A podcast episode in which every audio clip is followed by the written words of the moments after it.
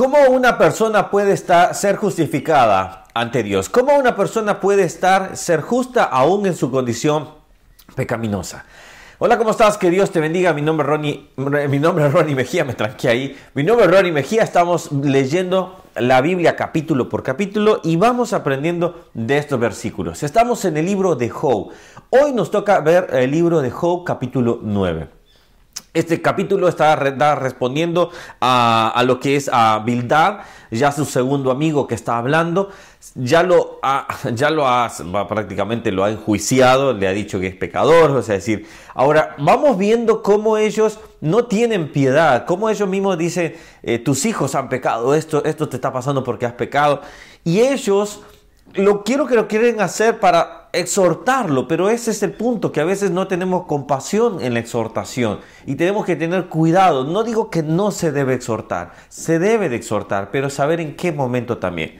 Ahora, acá Joe empieza con una afirmación que sorprende. Sorprende porque él afirma que sí, Dios juzga a los pecadores. Mira lo que dice. Cierta, respondió Job y dijo, ciertamente yo sé que es así. Ciertamente yo sé que Dios juzga al pecador. Ahora, acá él sigue hablando y muestra la magnificencia, el poderío eh, ¿Cómo uno tan pequeño se le puede, responder a un Dios tan grande que, que Él eh, navega, vamos a decir, sus pies están sobre las olas del mar? Eh, por ejemplo, me gusta que dice, Él arranca los montes con su furor y no saben quién los trastornó, remueve la tierra de su lugar, versículo 6, y hace temblar sus columnas. Él manda el sol y no sale y sella las estrellas. Es decir, el Señor es tan poderoso, y hay una palabra que me gusta, tan magnánime, o sea, es tan inmensamente incomprensible y grande y majestuoso que no nos da la mente para comprender todo esto. Ahora, acá el punto es que me gusta esta pregunta y acá hace una pregunta Job que nos concierne hoy por hoy en día. ¿Y qué dice, por ejemplo? Versículo 2. Ciertamente yo sé que es así ¿Y cómo se justificará el hombre con Dios? Hay dos justicias, obviamente, la que el Dios puede determinar que alguien es justo, acá en un plano físico, como Job, por ejemplo, Job era justo, Noé era justo, y aún en medio de su, de, de, de, ¿cómo decirlo así? Aún también en medio de su generación no se encontró otro hombre.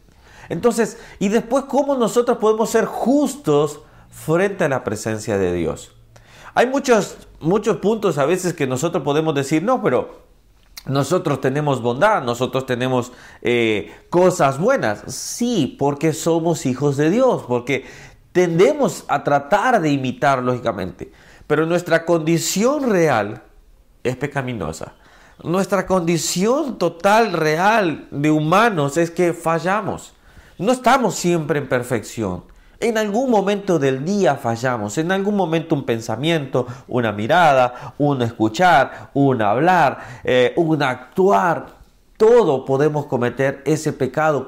terminamos y al final del día tenemos que decir, Señor, o al inicio, o en medio, o en el instante, realmente tenemos que decir, Señor, ten misericordia de nosotros. Por favor, ten misericordia de nosotros. ¿Por qué? Porque somos pecadores.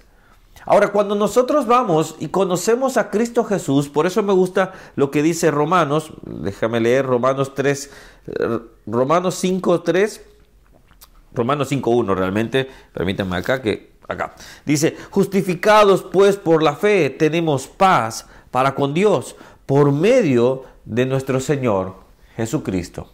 Y esto es acá donde nos lleva al punto central. Nosotros, por nuestras propias fuerzas, no podemos ser justificados.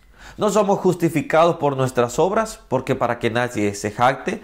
No somos justificados porque somos nosotros justos, porque nosotros no somos buenos. Jesús le dijo al joven rico, nadie es bueno. ¿Por qué me llamas bueno si solo bueno solo es Dios? Entonces no somos buenos nosotros, no somos justos, entonces ¿cómo nos justificamos? Bueno, nos justificamos, como dice Romano, pues por la fe, creyendo en Cristo Jesús y diciendo, Señor, no puedo remover esta piedra, tú sí la puedes remover. No puedo remover este obstáculo, tú sí lo puedes remover.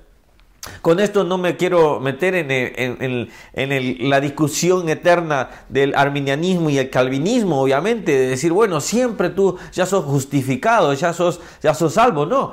Pero tampoco podemos decir, bueno, yo ya soy bueno siempre también. Estos van a ir paralelamente, las dos van a seguir su curso totalmente. Lo sí que tenemos que tener es decir, bueno, en Cristo Jesús, somos justificados, Él ya lo declaró, nosotros nos, somos llamados justos, en el momento somos nosotros transformados de una vieja persona, de un viejo hombre, a una nueva persona. Pero esa es la, la conversión real, que la persona diga, yo ayer hablaba con, con, con dos muchachos que son drogadictos, están en la calle, y le digo, hasta que tú no totalmente te entregues a Cristo y aborrezcas el pecado, tú le permitas al Espíritu Santo decir, cámbiame Señor, tú no serás transformado, tú no, no, no, no, no sufrirás, tienes que entregarte totalmente. Pero ahí sucede la transformación, donde Cristo empieza a reinar en la, en la, en la habitación, empieza a limpiar la vida y empieza a mostrar por medio de su palabra. Yo le digo,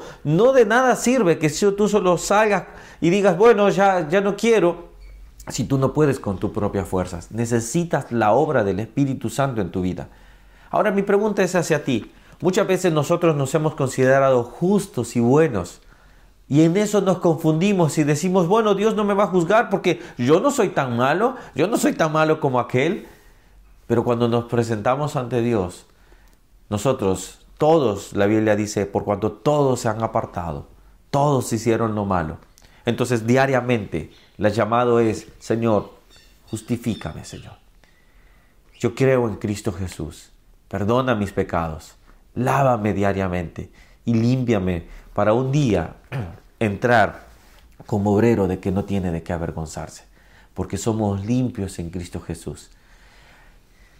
Podemos dejarlo ahí, la discusión puede seguir y sé que es algo, un tema muy hermoso sobre la justificación, la regeneración de nuestro Señor, cómo nos transforma, cómo nos hace nueva persona. Yo solo puedo decir que cuando una persona totalmente aprende y se da cuenta de que su pecado lo mata, mató a Cristo Jesús y lo puede condenar al infierno, simplemente no puede seguir en una vida de pecado. Entonces la pregunta que tenemos que hacernos es, cómo estamos viviendo nosotros, siendo justificados por el Señor o creyéndonos justos y buenos ante cuando realmente no lo somos. Bueno, que Dios te bendiga, que suscríbete al canal, acá dale a la campanita para que te avise cada vez que subimos un nuevo video y sí, así seguimos aprendiendo. Y esto solamente es el aperitivo, esto es para que tú sigas investigando, tú sigas aprendiendo de la palabra. Seguimos el día de mañana en Job capítulo 9. No solo hablamos, vamos a hablar del sufrimiento, vamos a hablar de todos los temas porque esto nos lleva a conversar de otros puntos que también edifican nuestra fe. Que Dios te bendiga y nos vemos el día de mañana. Chao, chao.